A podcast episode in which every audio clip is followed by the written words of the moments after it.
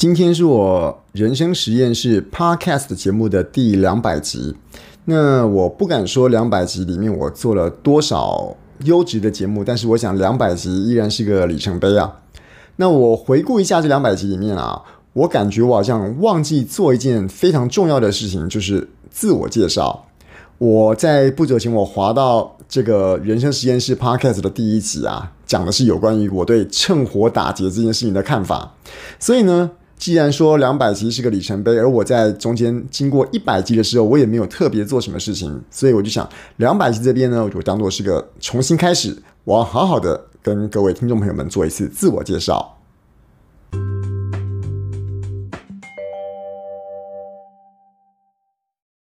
Hello，谢谢大家再来看我，这里是人生实验室，我是科学 X 博士。这个在我们人生实验室的 Podcast 节目里面啊。我忽然发现，跟很多 podcast 的节目不一样的一个点是，我从以前做到现在，好像没有好好的介绍过自己。虽然我在我们节目的说明栏里面都有讲到一些我们的，比如说我的 FB 啊、我的 IG 啊，或者是我的个人的官网，里面都有蛮多可以了解我、认识我的地方。可是我好像没有用这种语音的方式，好好的跟各位听众自我介绍一次。那今天来到两百集，两百集，我想也是一个小小的里程碑，所以我就想说，借着两百集这个机会，跟大家重新自我介绍一下。那科学 X 博士，我本名叫做萧俊杰，这个蛮容易查得到的。那我目前的正职的工作啊，我是在台湾的一个太空科学研究机构，这个机构的名字叫做国家太空中心，它的英文的缩写是 NSPO。那我进去的时候呢，我是以这个呃应征研究人员的身份，那我现在在里面的职等是副研究员。那我原本的学历呢，我是在辅仁大学的物理系跟物理硕士，然后后来到了。国立中央大学的太空科学研究所博士班毕业。那我进到国家太空中心去服务的时候呢，我刚刚说了，我应征的是科学研究相关工作，所以我所谓相关的工作，指的就是说我用我们台湾的人造卫星所收集到、所观测到的一些地球上的。呃，温度也好，压力也好，水汽也好，或者是天空中有一个叫做电离层的地方，它的电子密度。那我拿那些我们台湾的人造卫星所收集到的资料去做研究，去写论文，然后做一些对科学研究有贡献的事情。比如说，我做过的研究有如何利用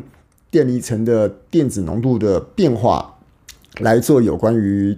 地震前兆的相关研究，那我也有做过，说用我们的温度资料，是不是可以来看看这个臭氧层的臭氧变化等等的。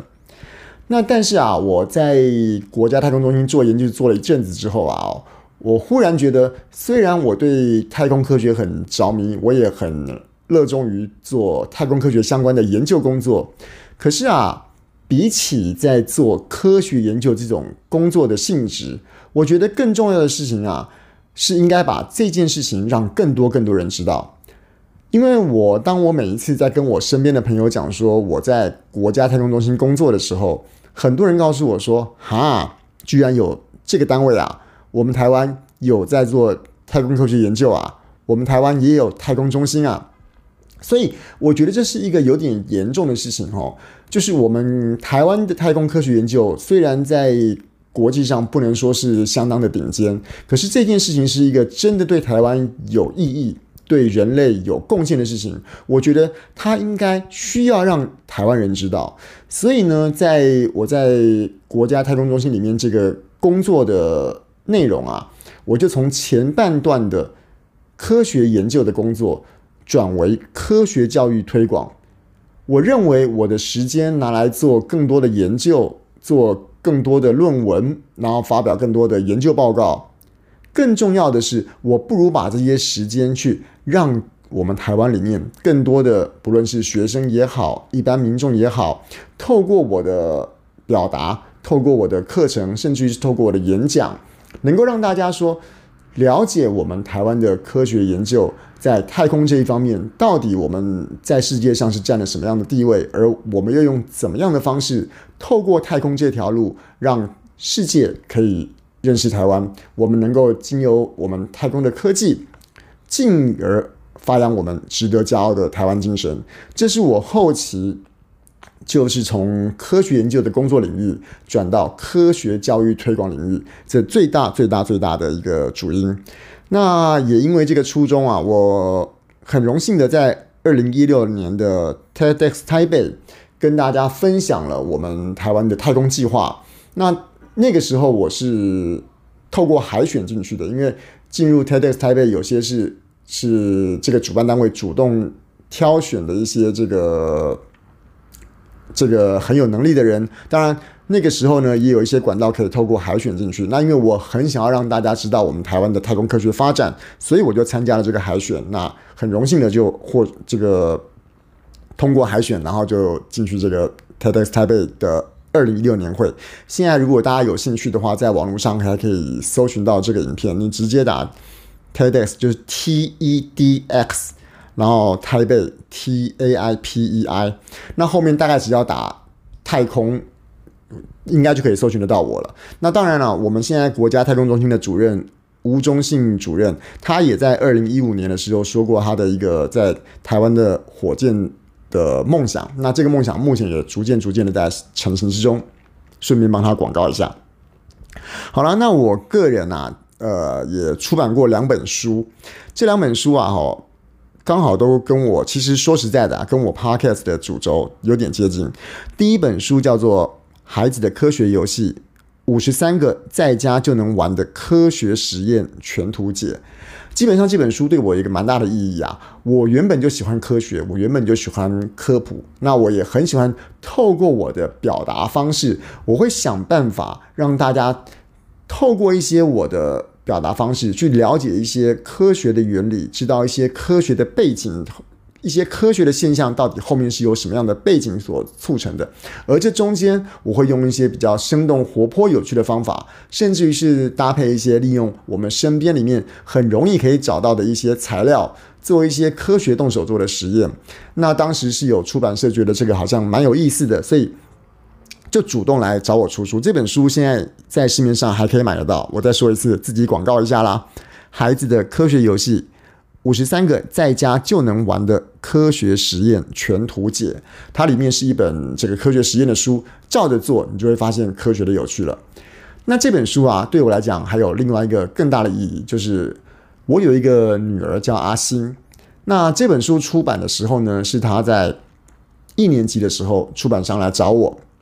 所以呢，这本书里面啊，很多的科学实验内容，就是我跟阿星一起把这个实验给完成，然后把照片给拍下来，然后放到书里面。所以啊，其实很多认识我、认识科学 X 博士比较久的朋友呢，也都会认识我的女儿阿星。而他们来买这本书的动机呢，有一半啊是喜欢科学。喜欢做实验，喜欢动手做。可是有另外一半的人呢，我想是把它当做写真集来看啦，因为里面有蛮多就是我跟我的女儿阿星在做实验的时候互动的一些照片啊，所以可能有一些人也是用这个动机，觉得诶，觉得看这个我们家女儿很有趣，就把这本书给买下来了。那我还有另外一本书啊，那本书就是我们这个 Podcast 节目的同名的作品，叫做《人生实验室》。职涯难题的逻辑图解说明书，这本书的出版社当然跟刚刚的孩子的科学游戏是同一个出版社哦。那缘起比较不一样，一开始的缘起，这个孩子的科学游戏是出版社的编辑先认识我，他在网络上看到我做了很多的可能，不管是 Facebook 的分享啊，或者是部落格文章，是 YouTube 上面的分享，分享了很多科学实验之后，他们主动来找我，但是呢。认识我之后，我跟他讲说，其实啊，我觉得我做科学并不是单就只是想要让大家可以欣赏科学之美，既由科学动手做，去了解对科学的这个兴趣，去提升对科学的这个兴趣而已。我真的想要做的，我为什么喜欢科学的最长远的目标是，我希望。大家熟悉的不是那些科学公式，不是那些科学定理，而是科学的态度。能够把科学的态度带到我们的生活里面，能够用一些科学的方法、理性的态度，透过一些表格，透过一些公式，看看能不能用这种理性跟逻辑的方法来解决人生的问题。于是呢，我把这个提案主动的跟出版社讲，而出版社也觉得蛮有趣的。而当时呢，当时呢，如果熟悉科学 X 博士的朋友的话，应该知道我有另外一个系列的作品叫做 X 博士微简报。这个 X 博士微简报，其实如果大家有熟悉另外一个网络上的蛮有名的网红，也是我的好朋友张望行张凯翔，还有个望行流简报，就是我们有时候会在这个 Facebook 看到，就是白底黑字，然后上面配上一个。图示一个 icon，然后呢，一页可能只有一两句话，我们很快很快翻过去之后呢，就可以看完一个小故事。那当时我也去上了这个忘形流简报的课，我觉得蛮有趣的，所以我也做了很多，我自己把它称作 X 博士微简报。目前为止，这个系列啊，在 YouTube 上面还可以找到，你只要直接搜寻 X 博士微简报的话，就有我做的超过九十个的小故事在这上面。那当时啊。我在 FB 放这些 X 博士微简报的时候，其实有蛮多篇都有这种呃万人分享的成绩啦哦，所以刚好出版社同一个出版社也觉得说，诶，今天你用一些小故事，用一些 PowerPoint 的制作，很快的让大家了解一个道理。这件事情如果能够配上你之前跟我说的，用理性逻辑的方法，配合一些公式跟表格，能够用一种。解题的方式来解决一些人生的选择、人生的问题的话，那好像也是一个卖点。所以出版社就帮我出了第二本书，就是《人生实验室》。这个是一个我觉得我在生涯中一个蛮大的里程碑，因为这个是一个我自己想要做的事情，而也受到了出版社的认可，然后帮我把这本书顺利给出了。那当时在这本书的推广期，因为出版社推书嘛，总是希望书多卖一点。当时，当时还帮我出了这个课的同名的实体公开班的课程，就在这个城邦大楼。大家如果知道台北捷运行天宫站，在那个城邦，就是商商业周刊，大家可能知道它的总部的一这个一楼有一个教室，在那边帮我开了一个人生实验室的课程。而后来我也把这个课程辗转变成一些其他的校园版的，然后或者是其他的这个公开班的版本，在。其他的一些，不管是广告公司或者是校园都有上过。那我刚刚说的，除了我自己在国家太空中心里面现在做的是科学教育推广的工作之外呢，科学 X 博士就是我自己除了这个正职工作之外，个人品牌推广的一个一个艺名。那除了我刚刚说的出的两本书里面，我都有带到“科学 X 博士”这个名字之外，我自己因为我喜欢科学研究，我喜欢做科学实验，所以相信应该蛮多人有了解，在我们国内有一个科学的比赛，这个比赛的全名大家可能比较不了解，但它的缩写，它的简称叫做科展，那全名就是中华民国中小学科学展览会的一个这个竞赛。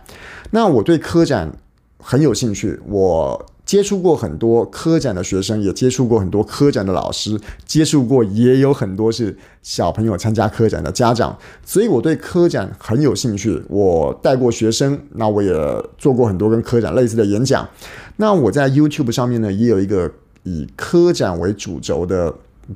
YouTube 的播放清单。这个播放清单我把它称作是科展秘籍。那里面讲了很多很多很多的跟科展的大小事。那我后来才知道啊，当我认识到很多老师的时候，他们都会跟我说，其实他们认识我啊，就是在网络上面搜寻“科展”两个字，诶，就没想到我就出现在这个科展的最前面了。所以可见得我经营这个科展的这个 SEO 啊，就是这个 Google 排名啊，还经营的还算蛮成功的。那同样的，科学 X 博士的 YouTube 频道里面也有其他的系列啊，就是有。也有人生实验室，就是我把它拍成影片的版本，但谈的内容跟我们在 Podcast 里面是比较不一样的。那也有一个系列，就是我刚刚说的 X 博士微简报，我用一些简短的简短的图文跟大家说一些人生的道理。那当然还有另外一个系列，就是我拍我的小朋友啦。我的小朋友刚刚除了说的我们家的姐姐阿星之外，我们家还有个弟弟阿阳，所以阿星跟阿阳常会做一些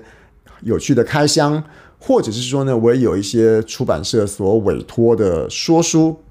我再说一次哦，是委托的说书哦。也就是说，这个过程中啊，我觉得有些科学书蛮不错的，像皮卡丘、像哆啦 A 梦，他们都有很多很多在。不论是科学也好，或者是人生也好，我觉得蛮有意义的书。那经过科版出版社的委托，我也跟我的小朋友一起做了这个说书的节目。那我们这个系列里面呢，就是在 YouTube 频道有很多就是我跟我小朋友一起所做出来的节目。那